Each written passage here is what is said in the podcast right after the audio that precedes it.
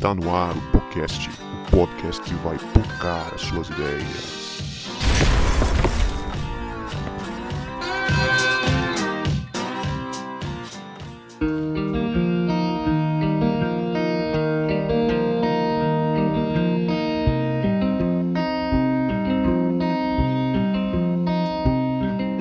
Para você que achava que a gente não voltava, a gente voltou. Meu nome é Guto e este é o podcast, o podcast que vai pocar as suas ideias. E hoje eu tô aqui fazendo a apresentação sozinho, porque este é um episódio especial daqueles gravados lá durante o Congresso Reação em setembro de 2021 na Igreja Batista em Mata da Praia, onde eu participei, João Marcos participou e uma galera muito boa que até já passou por aqui no podcast. E este episódio, por tema vocação e missão, ele foi mediado na verdade, ele foi um diálogo, uma conversa que rolou na tarde lá do Congresso e foi mediado pelo Davi Pompermayer, que já apareceu três vezes aqui no podcast, né? Davi que gravou comigo o episódio de reformas na Idade Média, criacionismo versus evolucionismo, fé e ciência.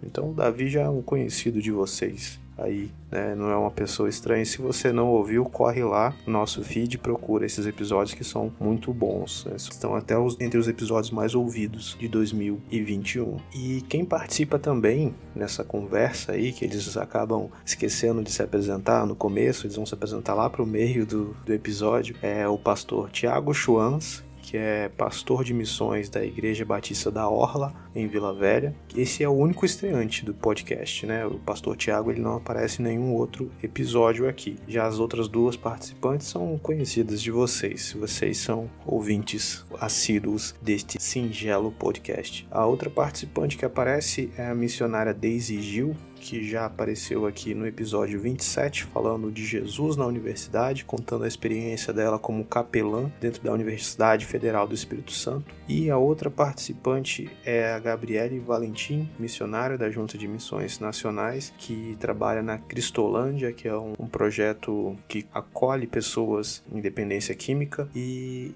ela aparece aqui também no episódio 63 Histórias de Perrengues Missionários. Se você não ouviu, corre lá e ouve para você conhecer essas pessoas maravilhosas que aparecem neste episódio. Então, aproveita aí que tá bom demais, mas antes tem salves e recados com o sorteio de comemoração do aniversário de 6 anos do podcast.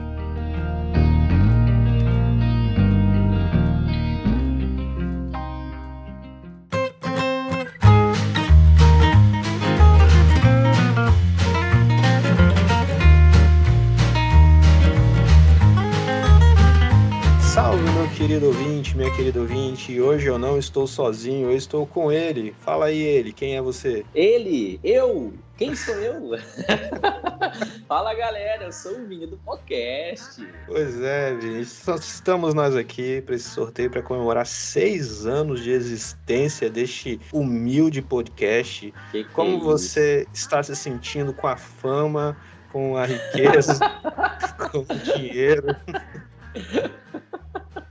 Rapaz, olha, a riqueza não chegou, a fama já chegou, a fama já chegou. Fama Mas de de fato, não, o podcast é conhecido mundialmente. Verdade, chegamos É, em Portugal. É, chegamos em Portugal, já estamos aí atravessando o oceano. Muito bom. Agora, a riqueza, cara, a riqueza, a riqueza de, de amizades, a riqueza de conteúdo, isso aí a gente está também de vento em popa. Pois é, cara, eu acho que a- o grande legado pra mim são essas amizades que a gente vai fazendo, né? São amigos mesmo que desde o primeiro episódio a gente tem essa meio que esse, esse chavão aí, né? O reino de amigos que, Verdade, verdade. que a gente vai fazendo, né? Mas a gente não tá aqui pra, pra, pra resenhar as gacetas. Há- Há controvérsias. Falando nisso, eu lembrei do primeiro episódio, ó, galera. Quem, não, quem, quem chegou bem depois, pô, é um bom episódio para você ouvir o nosso primeiro episódio. O reino de Deus é o reino de amigos. né? quando tudo era mato, quando não existia podcast no YouTube, Exatamente. a gente já tava lá gravando com o celularzinho em cima da mesa, né? Musi, musiqueta de abertura do GC, G, é, G. Hoffman Jr., que autorizou a gente a colocar a música dele. É a única música que é autorizada, né? Que a gente é. Pula essa parte, pula essa parte. As outras são tudo sem, sem permissão. Mas haverá um dia que esses artistas gospels virão até nós pedindo para lançar as suas músicas nas nossas faixas no Spotify. Anote. Amém, eu recebo com a mãozinha. A mãozinha, a mãozinha pra cima. Bota que... Aí você bota aquela musiquinha lá do. Faz isso não, o episódio da... já tá pronto já. Vai ter musiquinha não. O episódio só tá faltando essa parte pra eu, pra eu finalizar ele. pois é, então a gente vai fazer o sorteio que a gente tá aqui é, enrolando, mas não tá enrolando não, porque é comemorativo, né, cara? É especial. O, este podcast começou com, comigo e com o Vinícius numa padaria lá no bairro da Glória, em Vila Velha, conversando sobre produzir um conteúdo para alcançar a jovens da nossa região que a gente já até foi ouvido em alguns países aí fora, né? Então a nossa pretensão né, foi superada. Gente de todo o Brasil que ouve a gente, um salve para você de todo o Brasil aí. Top. Sem contar os nossos. Depois os colaboradores foram chegando, os convidados. Pois é. Já cara. passou muita gente boa nesses seis anos com, com a gente aqui, nesse humilde programinha. Rapaz. E 2022 tem coisa muito boa, né, Vini? A gente estava até conversando em off aqui, vamos deixar pro, pro ano que vem, vai ter coisa muito boa ainda para vir para frente. Exatamente. Bora pro nosso sorteio aqui. Nós vamos sortear em comemoração do, de seis anos do podcast dois exemplares do livro O Discípulo Radical. O primeiro sorteio vai ser é, para a galera que faz parte do grupo de ouvintes. Nós temos um grupo de ouvintes no WhatsApp. Se você quiser fazer parte desse grupo, onde a gente resenha, troca uma ideia, faz provocações ali, posta meme né, e outras coisas, manda um, um direct lá no, no Insta pra gente falando que você quer entrar nesse grupo. E esse sorteio aqui, gente, é só entre seis ouvintes privilegiados que estão, seis não, oito oito ouvintes privilegiados que estão no grupo do WhatsApp. Vinícius não sabe é, a ordem que esses números que essas pessoas estão aqui no número que eu coloquei numa planilhinha do Excel. E o Vinícius vai falar pra gente um número de 1 a 8. E esse número de 1 a 8 é, vai ser o primeiro ganhador do livro. Fala aí, Vini. Escolhe um número. Um número de 1 a 8. Vamos ah. lá. Vou, vou escolher o um número em homenagem a um camarada que nas últimas semanas, aí, poucos meses, ele não tá merecendo muito essa homenagem, não, mas eu vou escolher esse número por conta dele. É o 7 do Everton Ribeiro. 7 do Everton Ribeiro. Vamos lá. E, cara, essa pessoa já tem um livro. mas ela, ela, vai ser premiada mesmo assim. Se ela não quiser, ela pode dar o livro para outra pessoa, ou se ela permitir, a gente faz outro sorteio. Só que esse não vai não vai para ser divulgado logo nesse episódio, não. E a vencedora foi a Rose. Rose Mary Costa é uma ouvinte bem atuante aqui. Talvez você já ouviu salves para ela. Então, Rose, você ganhou o livro para você dar para outra pessoa. A Rose já, já tem compartilhado para a gente que ela tá lendo junto com a gente na série do Deus Pródigo. Que o próximo episódio é o capítulo 3, por falar nisso. Então, Rose, o livro é seu, se você na quiser série, dar pra alguém. na série O Discípulo Radical. Ah. Não vá. Inclusive, vamos aqui fazer uma, uma, uma divulgação que nós fizemos uma série do Deus Pródigo, se você não assistiu tô, ainda. Eu tô com a cabeça no Deus Pródigo, mas é, é o Discípulo é, Radical. Outro livraço. Outro que livraço. é o, o, o, episódio mais ouvido, Vini, o capítulo 1 do, do Deus Pródigo. A história Sim. do podcast é, é, esse aí. Então, então, Rose, você ganhou o primeiro livro, agora vamos pro segundo. Segundo sorteio. Ô, Vini, esse aqui, cara, é na sorte mesmo. Eu só vou clicar no botão aqui do sorteio Gran. Vou pedir só para você fazer uma coisa. Vamos ver, vamos ver. Ok. Então que rufem os tambores. Se eu não te ficar com preguiça na hora da edição, eu coloco. então, Pô, Calma aí, rapidinho. Não, peraí, peraí, peraí. Peraí, vamos ver se eu. Vamos ver se eu te ajudo aqui, seu editor. Vamos lá, seu editor. Faz O vencedor é, deixa eu ver, vamos ver. Léo Azevedo. Léo Azevedo, que ele, ele. Olha, dá uma olhada aí se ele marcou corretamente. Vamos lá, ele tem que ser um seguidor. Eu vou conferir primeiro se ele é seguidor. Vamos lá, seguidores. É, ele é sim, eu tô achando que ele é, hein? Sim, agora vamos ver se ele curtiu. Sim, Leonardo Azevedo Rodrigues, curtidaço. Show de bola. E agora vamos ver se ele marcou. Mas tem muito post aqui. Vamos lá, devagarzinho, vamos lá. Eu não tô conseguindo ver aqui. Sim, mas ele marcou.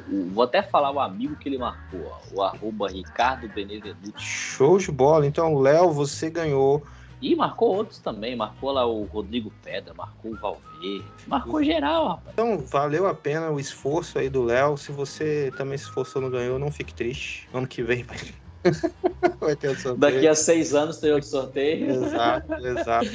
Então, Léo, vai chegar na sua casa o livro aí, beleza? Então é isso aí. Valeu por ter participado. E o Léo, ele, ele vai participar, eu acho que do último episódio, se não um dos últimos episódios deste ano que vai ao ar, né? Que eu gravei lá no Congresso Reação.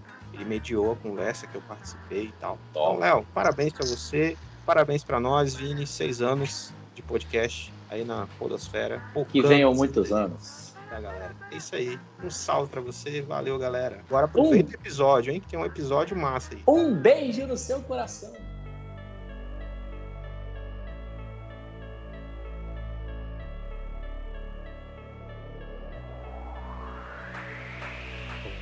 A gente tem esse pensamento, às vezes, de que a igreja só nos prepara para essa situação ministerial, né? para ser pastor, missionário, etc. E aí, às vezes, a gente esquece de como a igreja também nos prepara e deve nos preparar para viver nesse ambiente urbano, nesse ambiente rural, mas enfim, nesse ambiente público, onde nem todo mundo, de fato, vai ter uma atuação é, integral como na igreja ou alguma convenção, alguma denominação, etc. E vocês falaram isso bem interessante, né? De que o missionário, ele é missionário integral e todo cristão é um missionário. E aí eu queria perguntar para vocês, porque a gente tem essa ideia de que missão às vezes é só para ir para o interior ou fazer uma viagem para algum lugar. Dá para fazer missão nas nossas profissões? Dá para a gente ser um missionário nessa profissão como professor, advogado, dentista, etc. E como é que vocês enxergam que um cristão pode fazer missão nesses lugares, nessas situações cotidianas? Talvez, Davi, a pergunta é, que nos ajudaria ainda mais, você colocou muito bem a questão, mas talvez deveríamos fazer uma pergunta ao contrário desta. É possível viver sem fazer missões? É possível ser um cristão e não desempenhar e não viver integralmente esse chamado que é universal, é para todo cristão? O id de Jesus, o fazer discípulos, o, o, ser luz do mundo, né? sal da terra, luz do mundo, para todos nós. Alguns terão uma vocação específica, irão para um campo missionário, no meu caso, um chamado específico para pastorear a igreja local, e nós sabemos da importância da igreja local, é ela que capacita, ela que envia, ela que sustenta, ela que mantém, é da igreja que sai os missionários, ah, mas mais do que um missionário vivendo no, na sua, no seu bairro, no seu prédio, no seu condomínio ou em outro país, é, nós temos um campo missionário todos os dias no nosso dia a dia, na faculdade, é, no ensino médio, no ensino fundamental, na faculdade, como foi falado aqui sobre capelania, ah, na profissão. É, eu, eu gosto de dizer que nós estamos disfarçados em alguma área da nossa vida, mas o nosso principal objetivo precisa ser, e se nós tivermos essa compreensão de uma missão que é maior do que nós, nós vamos viver, não importa aquela ideia, não, eu sustento o missionário, a, a ideia de que o missionário é aquele que só está no campo, e nós esquecemos da nossa responsabilidade de sermos testemunho, como diz Atos né, 1,8, em todos os lugares, em Jerusalém, Samaria, Judéia, até os confins da terra. Ou seja, não é só lá fora. Enquanto nós vivemos e nos relacionamos, nós precisamos viver essa missão. Isso precisa ser algo natural, é um estilo de vida, não um método, não um momento. Agora eu vou fazer uma viagem missionária. Não, eu vivo missões em todo o tempo, ou pelo menos nós deveríamos viver missões em todas as nossas relações. Não se pode esconder, não é? Uma luz debaixo de uma cama. É, o certo é que ela fique bem no alto para brilhar, né? Pensamentos de Jesus. Olha só, quando eu sei que é a minha missão ser Jesus dentro da universidade, eu ressignifico a minha estada lá. Eu tenho outro sabor de estar lá. Eu tenho outra vontade de ir lá todos os dias. Eu tenho outra pegada para chegar junto com os meus colegas, quando eu tenho o significado de por que eu estou lá. Quando eu sei que a minha profissão é, é, é a parte da missão do que Deus está fazendo. É, olha só, veja nos números do nosso Brasil. Quantos jovens conseguem, entrando no ensino fundamental, cumprindo a educação básica, chegar até a formação universitária? Quando você chegar nesse número aí dentro do INEP, você vai ver a quantidade que começa e a quantidade que termina. E você vai ver que você, universitário, é um privilegiado. E Deus vai usar a sua profissão para fazer a missão dele nessa terra. E enquanto você está lá dentro da universidade, ou dentro do IFES, ou no ensino médio, você está lá por uma missão. Aí é muito mais gostoso de estar lá, muito mais gostoso. Davi e eu, nós participamos de vários grupos bíblicos dentro da universidade, gente. Nós chegamos lá cansados. Cursos integrais que você passa o dia na universidade. Mas, gente, o momento do culto bíblico é outra vida, né, Davi? É um oásis no deserto e o violão rola, e tem o carrom, e tem a música, e todos os nossos professores estão passando e nos vendo, nossos colegas nos vendo e perguntando o que é aquilo. Gente, para nós é outro significado. E muda até o jeito de eu estar lá dentro, quando eu sei que é para a glória de Deus. É muito interessante esse pensamento, porque quando a gente entende, né, pastor, como o pastor trouxe aqui, quando a gente entende que todos nós como corpo de Cristo, todos nós somos missionários, todos nós, Deus consagrou todos nós para falarmos do amor dele para as pessoas, isso vai se tornar algo natural na nossa vida, independente do nosso trabalho, independente do ambiente em que a gente vive, independente da nossa faculdade. Então, se é na faculdade que Deus te colocou hoje, lá você vai ser um missionário. Se é no seu trabalho, no meio da sua correria no dia a dia, isso vai se tornar algo natural. Então, aí eu não vou precisar ficar pensando o que, qual faculdade eu devo fazer, qual trabalho eu devo estar para eu conseguir ser um missionário. Isso já vai ser algo natural. Se quando a gente entender que todos nós somos missionários e que Deus direciona cada um para estar em um local diferente. Se todo mundo estiver num projeto só, se todo mundo estiver numa faculdade só, o restante não vai receber Jesus. Então, nós nos distribuímos como igreja, aonde Deus nos direciona, no trabalho, no serviço e no campo que Deus nos direciona, e lá onde nós estamos, inclusive dentro da nossa família também, Deus pode nos usar para sermos um missionário. Então, é a gente se colocar à disposição para sermos verdadeiros cristãos. E ali Deus vai usar as nossas vidas. Um, um, um testemunho aqui bem rápido, tá? mesmo depois de ordenado, vivendo o ministério pastoral, como eu disse, durante um tempo ainda, não vivendo na prática numa igreja local, por entender de Deus que não era o momento, tinha tido alguns convites, mas Deus não confirmava no meu coração, sempre querendo obedecer a Deus, viver esse chamado. Nos últimos cinco anos, depois de praticamente aí mais de cinco anos de ordenação ao ministério, trabalhando nessa empresa, e que eu fui entender nos meus últimos cinco anos que eu fui trabalhar com mais alegria no coração. Porque aquela ideia, ah, segunda-feira, ah, tem que ir para a empresa, ah, tem que trabalhar. Ah, e, nossa, isso não é para a glória de Deus, isso não é de Deus. Bom mesmo se eu tivesse ah, no campo, se eu tivesse na igreja. Veja bem, olha a compreensão equivocada que eu estava tendo. Até que um dia virou a chave, né? Tinha um insight, falei, peraí, não, eu posso, eu devo glorificar a Deus e eu tenho tantas oportunidades de exercer o meu chamado, a minha vocação através dos meus dons e talentos, onde eu estou. Então não importa onde que eu esteja, o importante é que eu compreenda que eu estou vivendo uma missão. E aí, que missão é essa? Essa missão é maior do que nós. Ela é a paixão, é a razão de ser, é intransferível, é pessoal, é, é, é para a glória de Deus, é o estabelecimento do reino de Deus, da vontade do Pai que é feita no céu, na terra, como nos ensinou Jesus no Pai Nosso. É viver plenamente essa vontade de Deus. Eu penso que essa chave que nós precisamos virar, compreender que nós precisamos viver, independente do momento, do local, nós temos que viver a nossa missão, a nossa vocação, através dos nossos dons e talentos, pessoas diferentes nessa diversidade maravilhosa que nós temos na igreja, mas nessa unidade, no corpo de Cristo, vivendo a missão que não é nossa, é uma missão de Jesus. Por que, que nós somos missionários? Porque Deus é missionário, o Senhor é missionário. Então, nos cabe não escolher, às vezes nós erramos, eu, tenho uma, eu escolhi o ministério, eu escolhi. Não é uma escolha, é uma questão de obediência e submissão. Não tem escolha. Tem um caminho que nós nos propomos a caminhar, viver em obediência e submissão. Demorou para virar essa chave, mas ela precisa virar, porque se nós assim compreendermos, a vida se torna mais leve por um lado, mas uma responsabilidade muito maior para o outro, por compreendermos que onde nós estivermos, nós estamos ali impregnando a marca do Senhor, sendo essa testemunha viva do Senhor.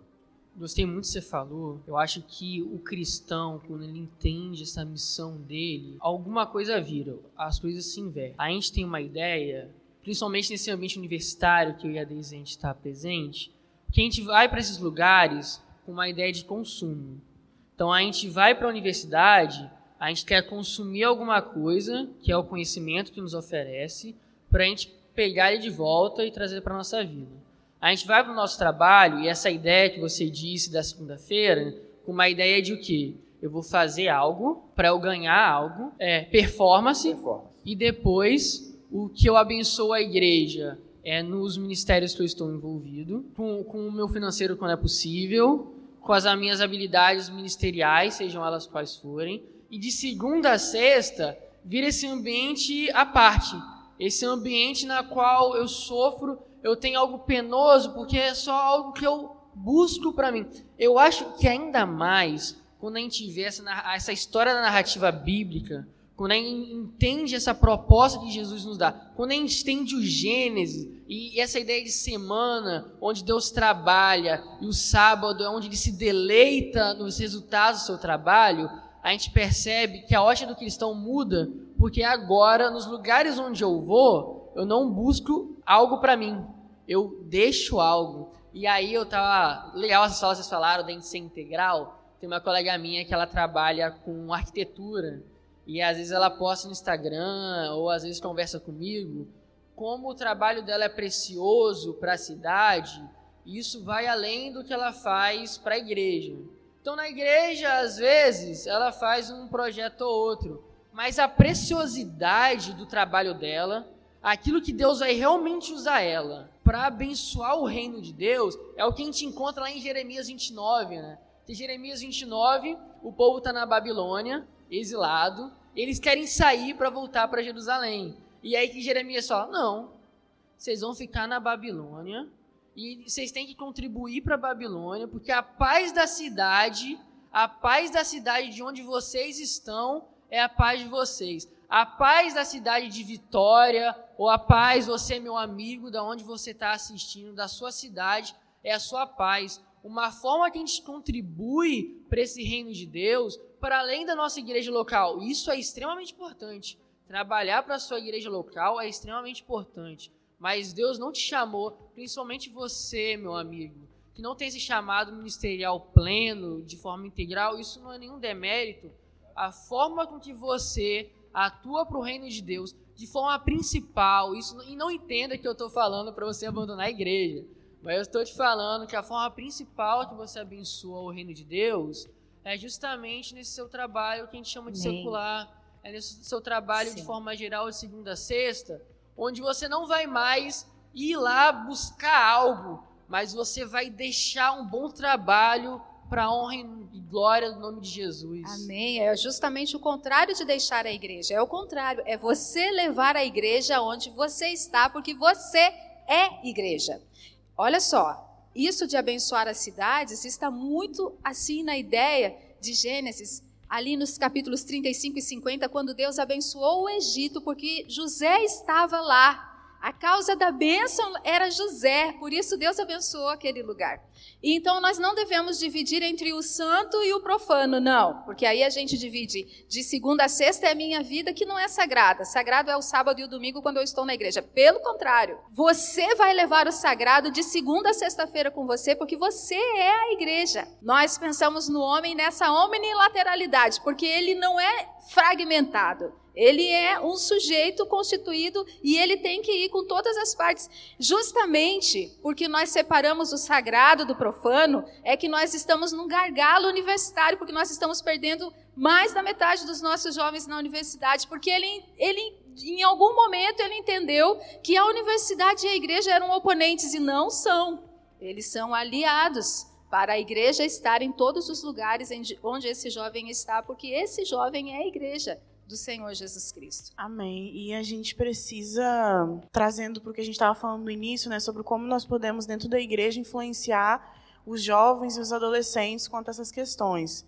É, é muito importante nós, influ, nós influenciarmos eles a entenderem essa, essa questão de, de vocação, de ser missionário, porque eu, por exemplo, numa parte da minha adolescência, eu ficava triste porque eu sabia que Deus tinha algo para minha vida, mas eu ficava assim, poxa, mas eu sou nova, eu, tô, eu espero ansiosamente o dia que eu vou poder ser uma missionária, mas já poderia ter sido, já poderia ser uma missionária na minha adolescência. Então, até eu compreender isso, eu fiquei muito tempo assim, poxa, e os cultos missionários para mim eram os melhores.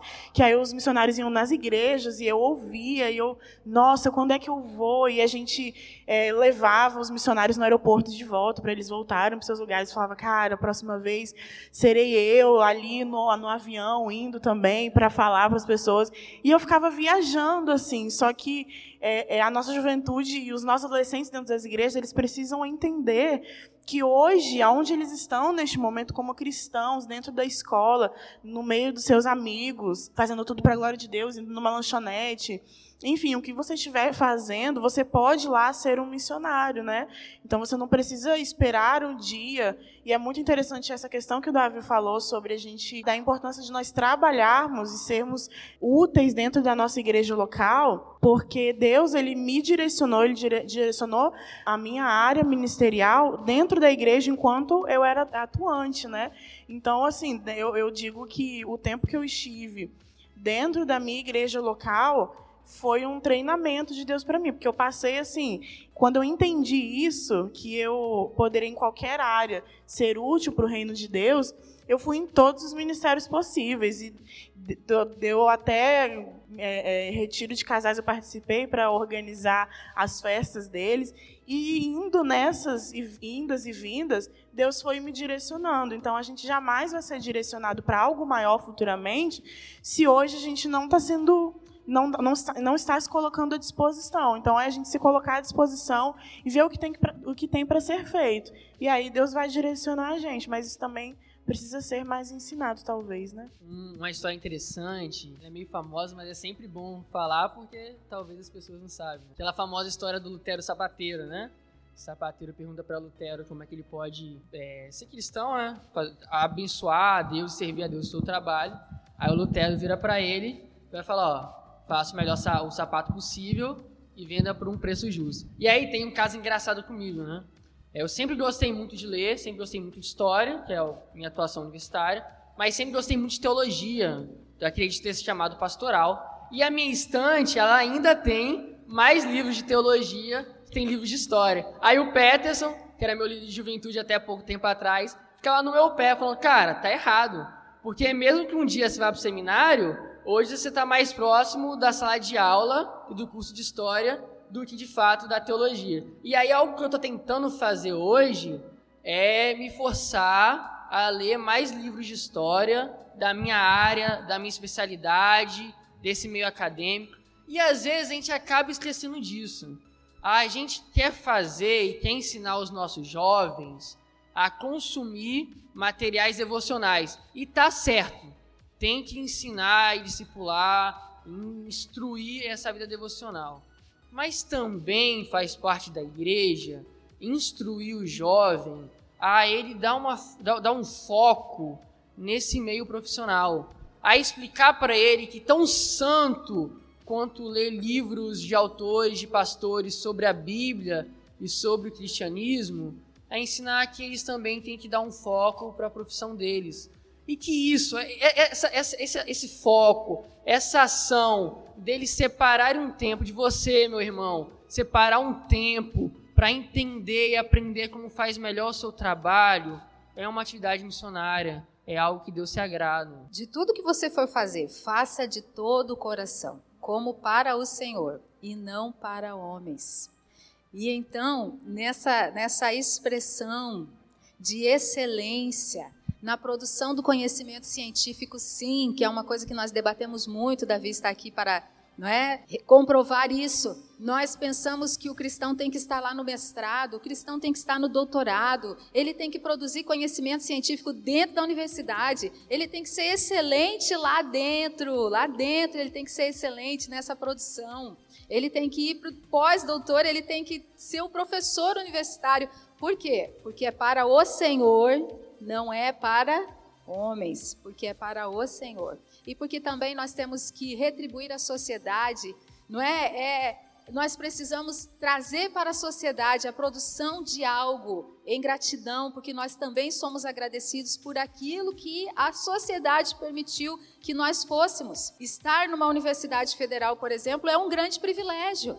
É um grande privilégio. É de graça para o aluno, mas não é de graça para a sociedade manter alguém lá. Então, se você é cristão de caráter, você tem que retribuir à sociedade aquilo que está sendo investido em você. Muito mais porque é para o Senhor. Então, nesse nível de excelência, você tem que mostrar a mente de Cristo lá na sala de aula. Você tem que ser um aluno nota 10, nota 1000. Você tem que ser muito bom, porque você é um privilegiado e porque você está fazendo para Deus e não para os homens. Essa palavra da Deise é muito importante. Quero pegar um gancho, porque às vezes a gente se perde no propósito, porque essa linha é muito tênue. Esse desejo de crescimento e, e realmente nós precisamos fazer independente do que seja, sempre o melhor. E estarmos em todas as áreas né, específicas, é, áreas gerais, desenvolvendo as profissões. Ah, só que há uma tendência humana, porque nós temos uma inclinação para as coisas daqui, de perdermos o foco é, e de esquecermos a missão, de esquecermos o objetivo final, o propósito. Por que, que Deus me permitiu chegar no PhD? Por que, que Deus me permitiu ser um professor? Por que, que Deus me chamou para ser um pastor? Qual é o objetivo de tudo isso? É, o que, que Deus espera de mim? É, quais são as renúncias que eu preciso fazer nessa, nessa trajetória? Eu me lembro quando eu tinha finalizado o MBA, uma instituição conhecida, né, FGV, e estava ocupando um cargo muito importante na empresa, e eu pensei, cheguei onde todo mundo gostaria de chegar. Foi aí que, de forma muito clara, Deus me mostrou, porque Deus tem interesse, sabe, Davi? Então, se Deus te chamar para o ministério, Deus tem interesse que você saiba disso. Deus é muito claro na vontade dele. Outras pessoas também vão perceber essa vocação, esse chamado. Vai chegar um momento, se isso acontecer, é, é, quase que incontrolável quando nós estamos com o nosso coração em obediência e submissão ao Senhor, lendo a palavra, orando. Talvez, por mais que a pauta não seja essa, mais do que consumir devocionais e literaturas, eu tenho percebido um baixíssimo conhecimento bíblico. Jovem, adolescente, leia a palavra do Senhor. Essa é a nossa principal leitura. E aí sim, como diz Spurgeon, um grande pregador do passado, todo cristão ou pastor tem que ter um jornal do dia. Hoje não tem mais jornal, né? Então, um aplicativo de notícias do dia. Instagram. O Instagram Twitter. com notícias. E a Bíblia na outra. Ou seja, nós temos que estar antenados, nós não podemos viver de forma alienada a esse tempo mas nós temos que compreender a necessidade de profundidade bíblica, porque aí sim eu cheguei ao ponto de entender de Deus que era hora de pedir conta da empresa. Não havia nenhum convite para nenhuma igreja. Eu, esqueci de falar, casado com Késia, pai de Vitório e Benício, os dois é, tendo uma remuneração muito confortável, ocupando um cargo de gestão, finalizei o MBA, MBA e agora eu falo, gente, Deus tem um senso de humor, né? Eu entendo perfeitamente isso se eu falar, é hora de pedir conta. E aí foi uma compreensão de oferecer, eu estava com 33 anos, de oferecer o melhor do meu tempo para Deus, numa questão pessoal, particular, numa vocação específica. Eu poderia continuar dentro de uma empresa, sendo um comprador, negociando, porque Deus precisa de compradores, de negociadores, pessoas honestas, justas, íntegras, mas de forma muito específica, Deus me chama para viver isso. Qual é o objetivo? Pode ser, só para finalizar, que eu perca esse objetivo no ministério. Olha só que como isso é antagônico. Perder de vista a glória de Deus. Independente se eu estou no ministério ou não, eu não posso perder o objetivo final, que não é uma performance pessoal, não são likes, não são curtidas, mas é viver para a glória, para apontar, para anunciar para Jesus, para mostrar o Cristo. Essa é a função do cristão, porque a missão não é nossa, é apontar para Jesus. Quando nós compreendemos isso, nós passamos a viver a vontade de Deus e Deus tem interesse que assim vivamos e, e vai nos mostrando por onde nós devemos seguir caminhar. Legal que você falou, essa ideia de como, de como servir a Deus e como seguir esse chamado de Deus traz dignidade, né? Como o nosso trabalho, quando é voltado para Jesus, ele não é só melhor, mas ele, de certa forma, humaniza. Quando o cristão entende como deve trabalhar, ele dá o melhor e não dá o melhor para ser recompensado. Ele dá o melhor para abençoar. Isso muda totalmente. Porque quando a gente dá o nosso melhor para querer de fato ser o melhor, o melhor de todos, a gente alguma hora vai começar a ver o outro como concorrente. O evangelho de Jesus muda isso. Porque quando a gente começa a viver esse evangelho e tem essa ótica de abençoar, a gente não quer mais ser o melhor. A gente quer dar o nosso melhor. E tem uma diferença entre eu querer ser o melhor e tem uma diferença entre eu querer dar o meu melhor. Porque quando eu quero dar o meu melhor, eu não humanizo só o meu trabalho. E aí, é legal, Deus criou seres humanos. Quando a gente trata um humano como humano, a gente está tratando da forma que Deus quer. Quando a gente tra trata o outro com dignidade, a gente humaniza e abençoa as pessoas, a cidade. É legal como o trabalho de Deus tira essa ideia de fazer cabeças como degraus e colocar cabeças nosso próprio patamar. E aí o outro que está do meu lado, no caso professores, ele não é mais um professor na qual eu tento ser melhor, ou eu olho com inveja, ou eu olho com diferença. Ele é um cara na qual eu tento abençoar, junto com a sala de aula e a escola. É um cara na qual eu me espelho, eu vejo melhor, e na qual eu também tento abençoar para entender um pouco o melhor de mim. E a partir disso, a gente vai vivendo nessa cidade e vai conseguindo entender essa ideia de Jeremias. Porque aí, as pessoas, até mesmo as pessoas que convivem conosco e que não fazem parte da igreja, a forma que a gente trata elas, a forma que a gente trabalha com elas, já é de fato uma missão. Porque eu estou mostrando como o cristão contribui para a cidade, não só falando de Jesus, mas como eu mostro Jesus a partir das minhas ações, trazendo dignidade, trazendo paz, harmonia, trazendo justiça, trazendo de fato esse reino de Deus, esse reino de Jesus para a cidade. E o reino de Jesus ele não começa quando Jesus voltar, ele finaliza, ele é concretizado. Mas o nosso chamado hoje é para começar esse reino de Deus, de paz, esperança, amor, justiça e prosperidade na maneira correta, porque dinheiro é bom, mas ganância é errado. E a gente vai tratando isso pouco a pouco e fazendo isso, sabe? As nossas profissões palpáveis de segunda a sexta, o lugar mais parecido com esse reino de Jesus na eternidade. Olha só, Davi. Vocês, não é? Nós aqui entendemos o campus universitário é um lugar de altíssima vaidade e de muita competição. Quando o Davi estava falando aí de subir sobre a cabeça dos outros e tal, gente, é um lugar onde há poucas vagas e há muitas pessoas interessadas. E é um lugar do conhecimento vaidoso, daquele que se torna aquilo que ele está estudando. Então é, é um lugar em que não é normal andar a segunda milha. Lá não é normal oferecer a face para uma segunda bofetada. Não é assim. Não é o, o, a forma como se procede lá, não é essa. Mas eu posso dizer para você que foi num dia que eu estava com essa minha Bíblia aqui, fazendo meu devocional em aula, que uma colega disse assim: Que bonito, eu não acredito em nada disso, eu, eu não acredito em Deus. E eu disse para ela: Tem problema não, ele não acredita mais em você também não. Ela ficou chocada, disse: Você me disse uma coisa dessas? Aí eu falei, ué, você dizer que não acredita nele, você acha que o coração dele não fica magoado, não? Agora você? É, por que, que você ficou cheia de mimimi? Olha só, essa moça disse para mim que eu era a pessoa mais parecida com Jesus que ela já havia encontrado. Três anos depois dessa conversa, essa moça se converteu. Três anos orando por ela.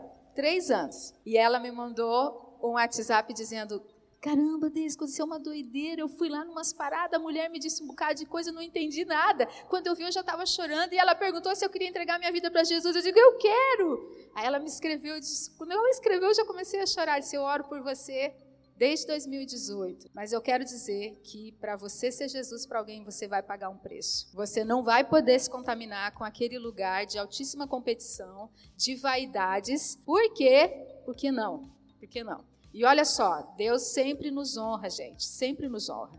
Tinha um menino no centro de tecnologia que nós precisávamos começar um grupo bíblico lá. E aí não tinha nenhum grupo bíblico lá no CT. E as engenharias são lá. Olha, gente, engenharia, a força que tem a engenharia, os quantidade de cursos lá e não tinha um grupo bíblico. Aí ele disse, Deise, mas daí eu vou estar com o meu violão lá e o professor vai passar e depois o professor vai estar comigo dentro da sala de aula, ele vai rir de mim. Eu disse, ele vai rir de você sim. Ele vai questionar você e seus colegas também. Resumindo, Davi, começamos o grupo bíblico lá em 2019. Esse grupo bíblico não se encerrou até agora. O Haja Luz, para a glória de Deus, dentro do CT. E esse menino vai para a França. Ele vai terminar a engenharia lá. É a mão de Deus. Ele não, não quis entrar naquela vibe que todo mundo estava. E Deus honrou ele. E o menino do violão vai terminar a engenharia em Paris. É a mão de Deus, para que você não se corrompa ao sistema que faz isso das vaidades. Não é isso que Deus quer para você. Desde isso é extraordinário. Porque às vezes a gente pensa que para influenciar a vida de alguém nós precisamos fazer grandes eventos, nós precisamos fazer grandes ações, mas só o fato dela simplesmente ser uma cristã dentro de uma universidade isso já fez a diferença na vida de uma pessoa e essa pessoa realmente passou a acreditar em Jesus por ver ela lendo a Bíblia e, e vivendo, né, Jesus ali dentro da universidade.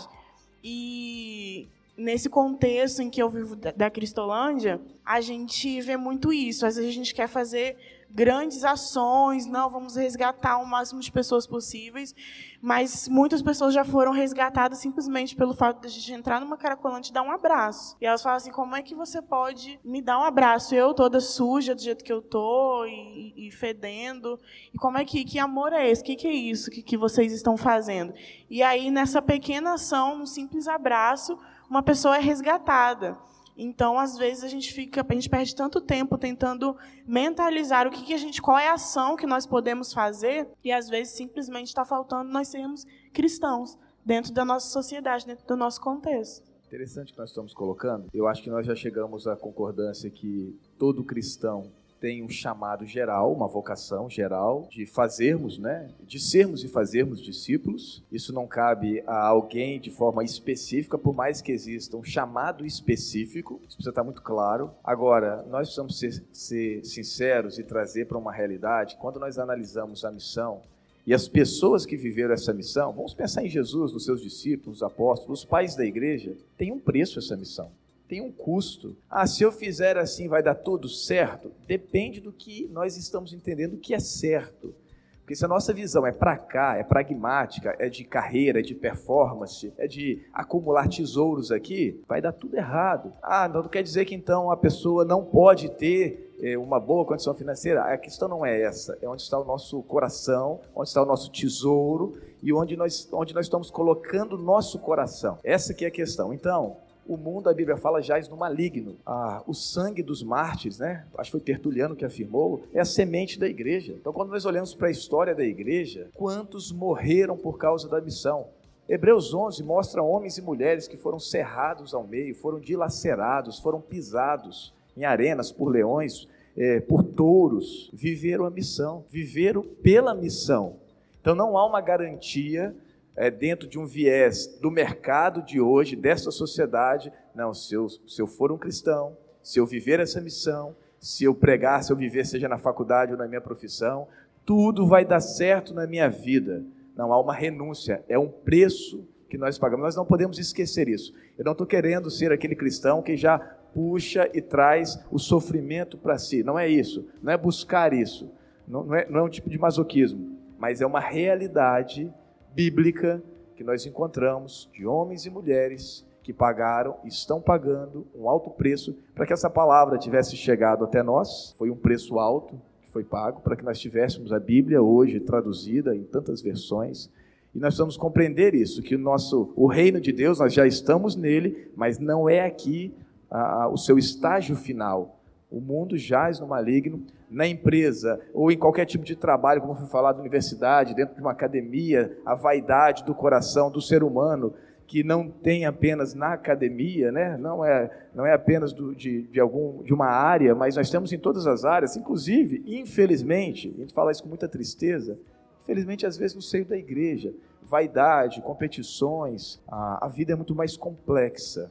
É, nós vamos enfrentar lutas, sim, nós não podemos esquecer que nós temos um adversário que trabalha de dia e de noite, quando nós estamos vivendo essa missão, pregando essa missão, é, passando isso para os nossos filhos, não terceirizando para a igreja também esse papel. Esse é um papel que, que é do. Se a família é cristã, é o papel do pai, é o papel da mãe. E a igreja é essa, assim, agência de Deus profética, de ensino, de cuidado, de envio. É o local onde nós estamos ali juntos, vivendo em unidade, em amor, desenvolvendo a nossa fé. E eu queria saber de vocês, beleza que, de certa forma, os três têm esse chamado específico voltado para ministério. Mas vocês acreditam, principalmente quando a gente lida para esses outros é, trabalhos que não envolvem a igreja, a denominação, convenção, de segunda, de segunda a sexta, mas esses trabalhos, é, professores, dentista, etc. Vocês acreditam que existe um chamado específico para uma determinada profissão? Ou vocês acreditam que Deus nos ensina a lidar de uma forma geral, independente da profissão. Eu, eu senti um chamado muito forte para fazer história e para virar professor. Mas eu tenho um amigo que ficou em, em dúvida. Ele ficou em dúvida entre dois cursos e eu conversando com ele, eu falei, cara, onde é que você se sente mais à vontade? E eram dois cursos muito diferentes. Ele falou, não, para mim não tem um melhor que o outro. Eu gosto dos dois, me sinto à vontade nos dois, entendo uma forma de agradar a Deus nos dois. Como é que vocês enxergam isso? E como é que vocês aconselham os jovens, é, as pessoas que estão em volta de vocês, que passam por essa dúvida em relação a essa questão? Bem, Junei e eu, não é? O pastor falou antes também sobre. Esquecemos de dizer esse detalhe, né, Gabi? Dos, dos casamentos. Olha só. Sou casada com Junei, pai da Dacia e da Júlia. A Dacinha tem 17 anos, Júlia 15. Somos casados há 23 anos meu boy e eu. Aí, nós entramos em teologia no ano de 1998. Talvez a maioria aqui não fosse nascida em 98 ainda. Olha só, ficamos até 2003 como alunos internos, nos formamos e eu tive a oportunidade de começar pedagogia no Amazonas quando eu fui professora lá, quando nós fomos missionários lá. E aí, gente, não continuei, porque nós mudamos. Essa é a terceira vez que eu volto para o curso de pedagogia. Eu podia ter migrado para psicologia, eu tinha nota para isso, mas eu me devia pedagogia. E eu creio que a educação é um lugar de evangelização, por isso que eu estou nessa. Não é a profissão que paga melhor, não, não é. É um tempo que você estuda muito, você precisa se debruçar muito sobre os livros, você vê que você precisa aprender de leis, você precisa amparar o seu aluno dentro de todas as áreas que ele tiver precisando de apoio. Então você vai ver os seus amigos saindo muito, você não, ok? Você, você não é todo mundo. A mãe da Rochelle, é, a mãe do Cris já dizia isso. A Rochelle já dizia: você não é todo mundo. Você vai ter uma outra pegada que os outros não têm. Mas a minha profissão é para o reino de Deus. A minha vocação é para o ensino, entendeu? Então onde eu estiver é para usar a minha profissão no reino de Deus. Isso não significa que eu não tenho vontade de fazer psicologia. Tenho sim. Tenho vontade de fazer outras formações, de pegar esse gancho e continuar na formação continuada, fazendo aí um link com geografia, com história, que a pedagogia dá espaço para isso. Mas eu vejo assim, que dentro da pedagogia há um espaço para a evangelização claríssimo no meu coração. E é por isso que eu continuei nessa. Há profissões mais rentáveis? Ah, sim. Ah, sim. Mas esse espaço onde eu estou é um espaço ótimo, perfeito, para manifestar a graça de Deus e falar do Senhor Jesus Cristo aos outros. Pastor ia desde apresentar as suas famílias, mas prazer, eu sou Gabriela, eu sou solteira. Correio do amor aí. Olha aí. Mas, enfim.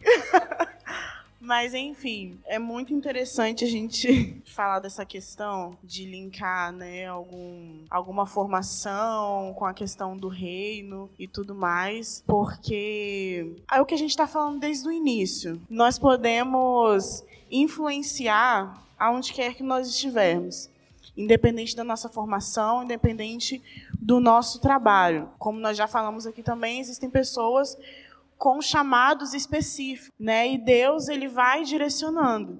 E a gente buscando sempre fazer tudo para a glória de Deus, é, isso, vai, isso vai fluir de uma forma muito natural. Por exemplo, hoje a minha formação é teologia. Eu estava até conversando com o Guto mais cedo. Eu tenho o sonho de fazer outras formações, eu tenho o sonho, tenho o desejo de fazer psicologia, de fazer outras formações. Dentro do seminário, eu tenho estudado história do cristianismo e eu amo história, sempre amei história. Então, quem sabe no futuro eu não venha é, é, estudar também história. E às vezes a gente fica muito, a gente fica pensando muito assim, que formação que eu vou que eu posso fazer que seja que eu consiga falar de Jesus através da minha formação. Será que estudando história eu vou conseguir falar de Jesus? Será que fazendo administração eu vou falar de Jesus para alguém? Como é que eu vou fazer isso? Mas nós conhecemos histórias de vários professores que foram relevantes na vida dos seus alunos, sendo professores. Então, assim, a capelania escolar, por exemplo, tem muito disso também. De às vezes você conseguir enxergar no olho do seu aluno que ele está passando por alguma dificuldade. Aquilo ali está além da escola. Aquilo ali talvez é uma dificuldade que ele está tendo dentro de casa. E aí, com o seu olhar dentro do seu ambiente de trabalho, você pode ser relevante na vida dessa pessoa, tentar trazer algum tipo de proteção, tentar trazer algum tipo de mudança, de transformação para a vida dela. Então, independente da formação que você escolha, ali dentro você pode ser relevante na vida de alguém, né? Como um professor, como um, historiador, na área administrativa também. É só a gente pensar um pouquinho mais fora da caixinha, né? Da gente sair de casa querendo ser relevante, querendo fazer a diferença, querendo ser luz na vida de alguém. Então, isso talvez, independente de onde a gente esteja, isso pode fazer a diferença. Por mais que a gente esteja batendo na mesma tecla, é, isso, isso não é tão simples. Isso é um pouco difícil porque nós temos aquela, aquela ideia ainda, eu vou sair para evangelizar. Nós temos dificuldade, e é uma questão histórica aqui, mas nós ainda temos aquela dificuldade de compreender o estilo de vida. Eu sou um discípulo, e se eu sou um discípulo, eu serei, eu devo ser em todos os lugares que eu estou. Nós separamos demais né, essa, essa dicotomia, essa separação que nós fazemos da nossa vida como um todo. Eu vivi esse dilema durante muito tempo. É, será que realmente era hora de sair do local que eu estava, desenvolvendo ali a minha fé, tendo e alcançando pessoas que, como pastor, eu não consigo mais alcançar, essa é a realidade, porque eu, tinha, eu estava participando de hora com reuniões, hora viagens com fornecedores e pessoas da empresa que hoje eu não tenho mais acesso. Mas, por outro lado, pessoas que agora eu tenho acesso, quando eu estava dentro de uma empresa eu não, eu, eu, eu não tinha. É, então tem que ter muita certeza e convicção de Deus. Eu me lembro uma vez que eu e minha esposa, nós nos mudamos, na época não tinha filhos, né? nós mudamos para Joinville. Em 2012, na época fui transferido de, de setor e de, e de estado, inclusive. E aí, na, naquela crise que todos nós temos, será que é a vontade de Deus? Eu devo ir? Eu devo ficar? Aí fui conversar com meu sogro, um pastor muito experiente, ele só me fez uma pergunta. Ele me chama de Chuans. Chuans, se você ficar, Deus vai ficar com você? Eu falei, claro que vai. Se você for, Deus vai com você? Eu falei, ah, claro, eu acredito que sim. Ele, então, meu filho, tome a decisão. Existem questões na nossa vida cabe a uma decisão, que não vai mudar. Não importa se eu estou no Espírito Santo, ou se eu estava, como foi, em outro estado, o importante é que eu não perdesse esses valores, esses princípios, e de viver esse discipulado, seja aqui, né, pegando a ideia do texto Jerusalém, Samaria, Judéia, confins da terra, não importa. É, eu acho que essa é a grande questão, sabe, Davi? É, claro, aptidões específicas as pessoas terão, existem aí, a psicologia tem, tem muito material para isso, para esse reconhecimento, eu acho necessário, acho legal, características específicas, mas existe algo que é de todos, que é um chamado, uma vocação de vivermos para a glória de Deus. Dentro disso, Deus delimita ainda mais.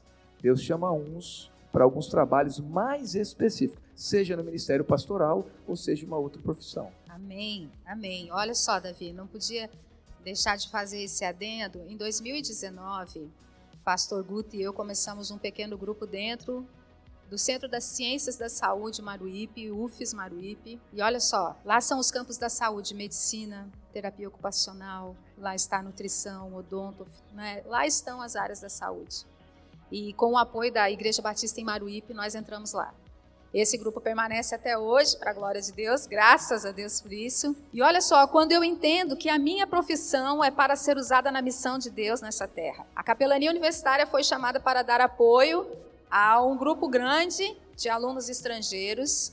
E chegou alguns dias em que eu precisava de ajuda, porque tinha aluno estrangeiro é, que estava passando mal em casa e eu disse, Senhor Deus, eu falo que nem Moisés, Senhor, o Senhor me chamou para uma missão maior que eu, porque eu, quem sou eu, esse povo precisando de ajuda aí? Sabe que Deus falou no meu coração? Menina, você vai chamar aquele grupo lá da saúde, você vai ligar para aqueles médicos que estão no décimo período de medicina, já estão atendendo na UCAR há anos, você vai usar esse povo.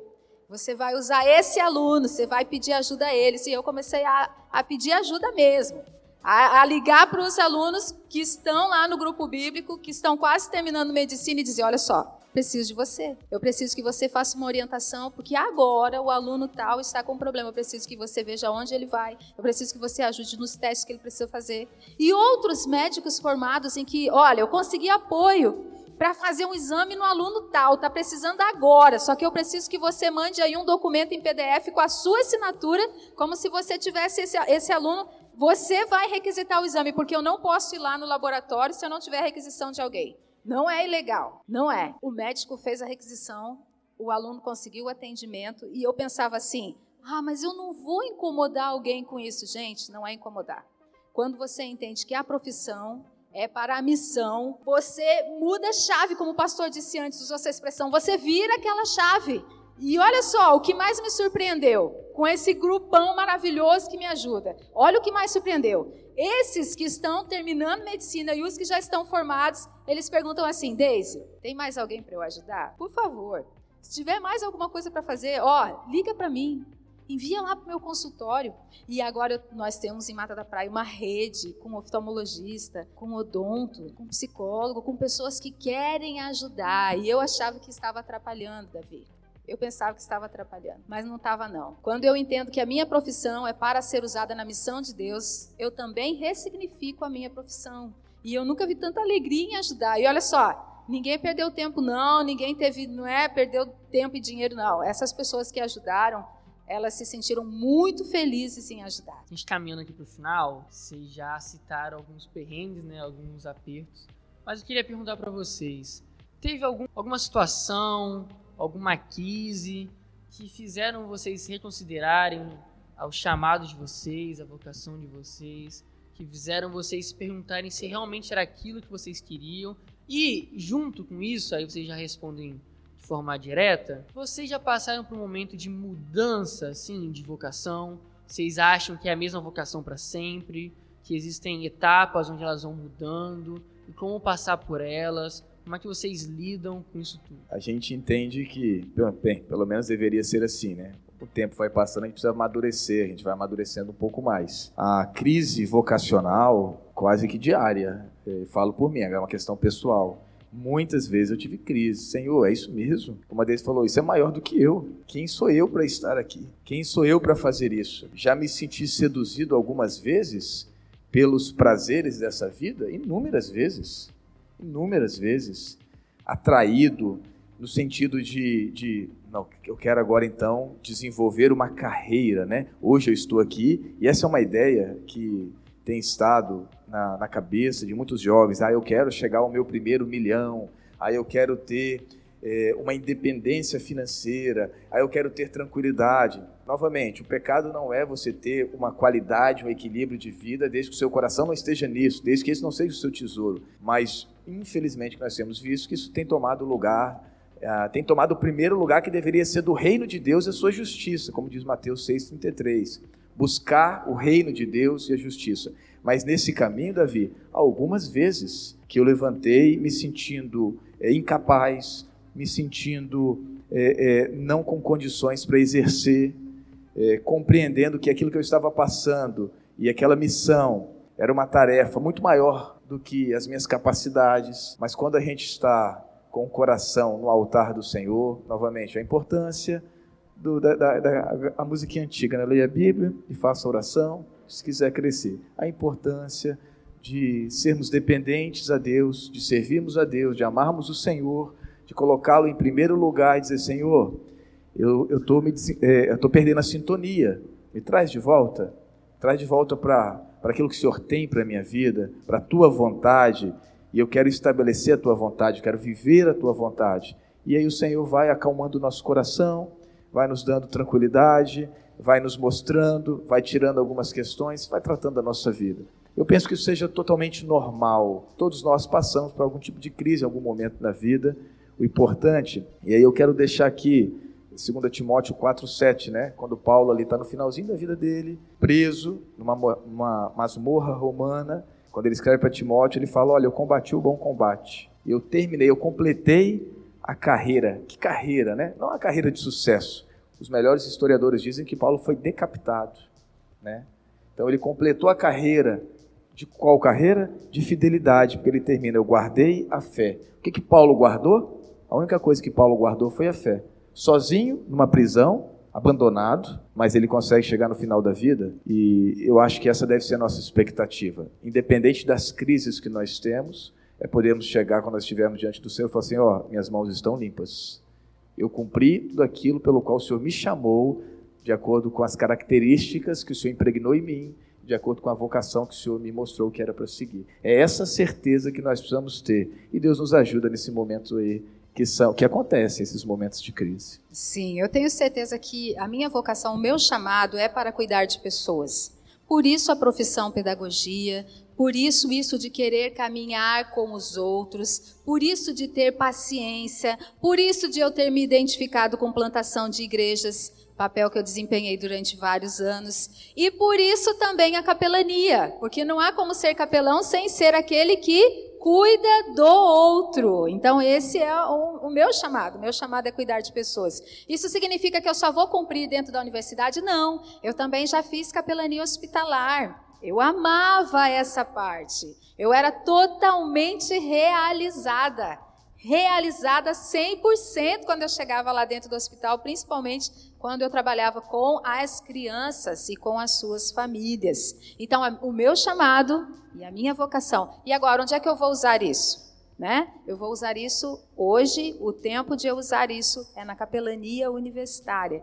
E eu sou 100% realizada nisso também. Perrengues, claro que vai ter. Capelania universitária, a nossa convenção centenária. A UFES, 65 anos. Mas elas ainda não haviam se encontrado como campo de evangelização. Pensa como é você chegar num lugar onde ninguém nunca fez aquilo, você precisa escrever uma cartilha como os outros farão. Aí você precisa ensinar os outros a fazer uma coisa que você não sabe. Quem é que sabe? Clama a mim e responder-te-ei. Anunciar-te-ei coisas grandes e ocultas que não sabes. É justamente porque eu mais não sei do que sei que eu preciso de Jeremias 33:3. Eu preciso. Muitos momentos, muitos momentos inquietantes, muitas caminhadas de oração, reconhecendo que Deus já estava lá antes de eu chegar. Deus estará lá depois que eu sair. Aquele lugar é dele e eu preciso que ele me diga as estratégias, ele diga o onde, o como, o quando, com quem. Então, as nossas inquietações elas são é, dissipadas quando nós colocamos na mão de Deus e entendemos que nós não estamos sozinhos. Ele é o condutor de todas as coisas. Amém. É, crises, perrengues, dificuldades, todos nós teremos, onde quer que a gente esteja.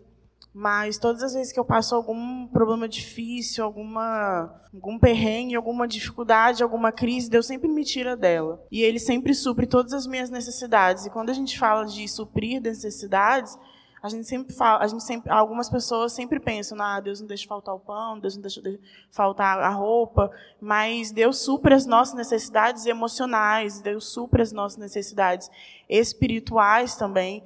E quando eu passo por perrengues, que eu passo por dificuldades, e eu vejo Deus é, é, me fortalecendo para eu sair daquela situação e ele me tirando também daquela situação, eu vejo que eu estou fazendo o que eu deveria fazer. E aí também trazendo o que o Peterson falou hoje pela manhã, nós precisamos fazer menos e deixar que Deus faça mais através das nossas vidas.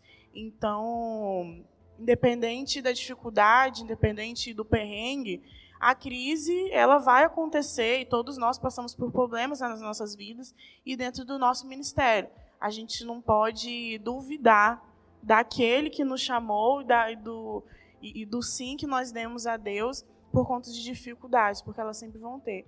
E eu gostaria de finalizar lendo Atos 20, 24, que é muito conhecido, né, que diz: Todavia não me importo, nem considero a minha vida de valor algum para mim mesmo, se tão somente puder terminar a corrida e completar o ministério que o Senhor Jesus me confiou, de testemunhar do Evangelho da graça de Deus. Então, que a gente sempre tenha em mente que, independente de onde Deus nos colocar, que nós possamos cumprir com o ministério que Deus confiou a nós, que Deus colocou nas nossas mãos. Se o, o, na nossa vocação, assim como a Deise falou, realmente é cuidar de pessoas, é servir as pessoas, complete este ministério que Deus colocou nas tuas mãos. Cuide da melhor maneira dessas pessoas que Deus colocou nas tuas mãos e vai até o fim que Deus vai ser fiel a você e você também sendo fiel a ele e ao reino. Que bom, que legal. Foi muito bom esse diálogo com vocês. Eu espero que para vocês tenha sido tão bom quanto foi para mim. Pastor Tiago, Gil, Bibi, muito bom estar aqui com vocês. Obrigado pela disposição. Espero que as suas dúvidas tenham sido sanadas. Se vocês também tiverem alguma dúvida, procura a gente no direct. A gente está aí para estar com vocês, para atuar, para acompanhar, anda com a gente. A gente quer entender como a gente pode ser vocacionado por Deus juntos. A Jubac também se importa com a sua atuação profissional, com a sua atuação ministerial. Vamos orar agora para passar para o próximo bloco? Se nosso Deus, amado Pai, obrigado, Jesus, por esse momento. Obrigado, Jesus, porque o Senhor fala conosco e o Senhor nos ensina a te amar em todos os tempos, a te servir o tempo todo. E te servir e te amar também está relacionado com as nossas vocações, com as nossas profissões. Jesus nos ensina a te amar acima de tudo. E te amar acima de tudo é amar Deus como Deus, as pessoas como pessoas. Nos ensina a te amar, Jesus, da forma correta, da forma que o Senhor deseja, e não da forma que nós desejamos. Nós desejamos mal. Pai, orienta o nosso coração, redireciona o nosso coração, coloca ele voltado para Ti. Obrigado pelo Congresso Reação, Pai. Obrigado, Jesus, por tudo que você tem feito até Amém. aqui e por tudo que fará.